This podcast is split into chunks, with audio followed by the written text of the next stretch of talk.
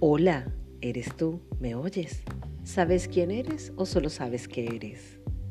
Eres un ente vivo que se nutre en principio de su mente inconsciente y luego consciente, que lleno de pensamientos actúa sin darse cuenta que la mitad de las acciones son solo recuerdos. Y te preguntas por qué dices eso. Resulta que somos el cúmulo de experiencias que se han ido tejiendo desde que fuimos fecundados. Es más, desde nueve meses antes de que papá y mamá se unieran, pues ambos vivieron situaciones que les crearon emociones y al momento de crearnos nos transmitieron el 50% de cada uno.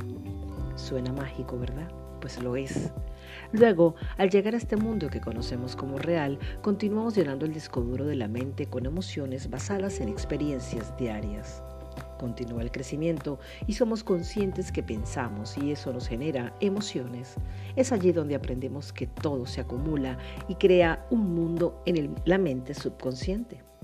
Lo mágico de vivir cada vez más consciente es tratar cada día de despertar del sueño de la vida que estás viviendo, donde solo corres, andas, te apresuras sin detenerte a sentir y vivir realmente, sintiendo cada momento, situación o emoción como única e irrepetible, sentir con color, olor, textura, brillo, esencia Vivir la vida es una aventura irrepetible.